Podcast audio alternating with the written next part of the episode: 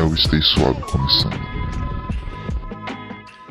Oh, oh, oh, oh, vem falando, vem trocando ideia. Aqui é o Carlos, mais uma edição do Stay Suave. E como você tá? Você tá naquela, naquela paz suprema? Mano, é... Tô aqui hoje pra gente trocar uma ideia sobre um, sobre um troço, que são as lives, né? É... Eu peguei aqui uma notícia, o Marcelo Falcão, vocalista do... Do Rapa, ex-vocalista do Rapa, né?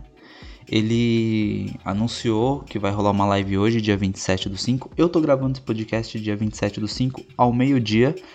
A live rola hoje às 20 horas. Pode ser que eu poste esse episódio depois do dia 27, amanhã, quinta-feira, enfim. E aí já tenha passado a live. Se eu postar antes, fique atento aí, porque hoje às 8 horas tem live do Falcão do Rapa, se você gosta. Já é uma, já é uma dica aí pra, pra te interter durante mais um dia de quarentena. Enfim, o Falcão ele vai fazer essa essa live para arrecadar uma grana para a CUFA, né? A CUFA, deixa eu pegar aqui, eu não sei a sigla.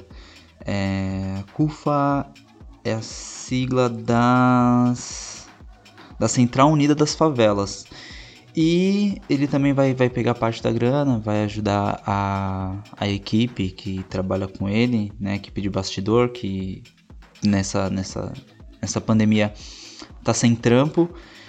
E o ponto é, o, o Falcão, ele, ele é um cara que vem fazendo já live, já vem fazendo um conteúdo assim, durante esse período de, de quarentena. E ele faz tudo num formato simples, violão e voz. Tem outros artistas que. Outros tantos artistas que vêm fazendo a mesma coisa, só ali um violãozinho, voz, uma parada pro Instagram, uma parada pro YouTube, bem rápida. E ele se mostrou um grande crítico das lives super produzidas, quase sempre é, feitas aí por cantores sertanejos. Eu vou. Tem aqui um tweet do Falcão, do dia 5 de abril, faz um tempo, onde ele fala um pouco sobre isso. Eu vou abrir aspas aqui para ele.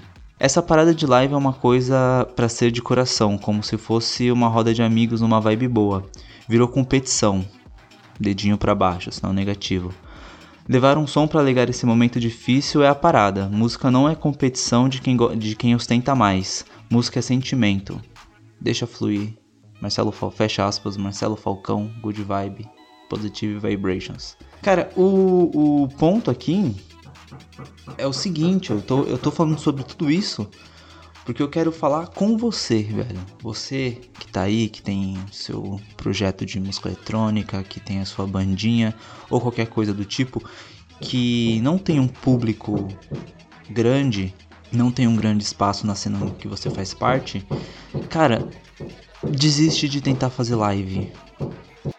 Por essa razão que o Falcão tava criticando, as lives dos artistas do sertanejo elas são mega produzidas e não à toa, porque elas também têm patrocínio, porque as lives, as lives dessa galera são grandes eventos, como o show dessa galera. Então, sei lá, um show, uma live do Jorge Mateus é um evento, como o show do Jorge Mateus, mesmo que as pessoas não vão estar tá lá presencialmente nesse evento interagindo, é, o evento o, o, o evento se mantém é aquilo que você vai fazer enquanto seu amigo, sua amiga faz de casa, é aquilo que vocês vão conversar depois. Existe um evento e a sua banda sem graça, que ninguém ouve, fazendo live, é a mesma coisa do que a sua banda sem graça que ninguém ouve fazendo show. Só os seus amigos vão ver e de forma obrigatória, tá ligado? É chato, não é um grande evento. E o lance de fazer live para bandas pequenas fazia muito sentido antes da do coronavírus e pandemia e isolamento e blá blá blá. Era uma forma acessível de mostrar o seu som para várias pessoas sem elas precisarem pagar ingresso, sair de casa, mas agora a internet está inundada disso e os principais nomes da, da, da principais nomes da música estão dentro desse, desse game, tá ligado? Uh, não, acho que não compensa para sua banda é, tentar fazer fazer isso. Nem presencialmente, nem cada um na sua presencialmente que eu falo toda a banda ali tocando, nem cada um na sua casa, nem só o vocalista no violão e voz. Se você tem um público fiel, aí é legal, aí é bacana. Mas se você, se você realmente tem uma banda, se você é realmente um artista pequeno que está buscando o público, já não é interessante. A não ser que eu só tô te botando para baixo, né, velho? Mas espera aí, eu vou chegar numa solução. A não ser que a sua live tenha algo muito diferencial, muito diferencial. Eu disse muito diferencial. Como por exemplo, hum, pornografia. Uma coisa é a sua banda baterista ali no quarto, você na sala, o baixista na varanda, tocando o repertório de vocês que. Outra coisa é vocês fazendo isso nos. Nos.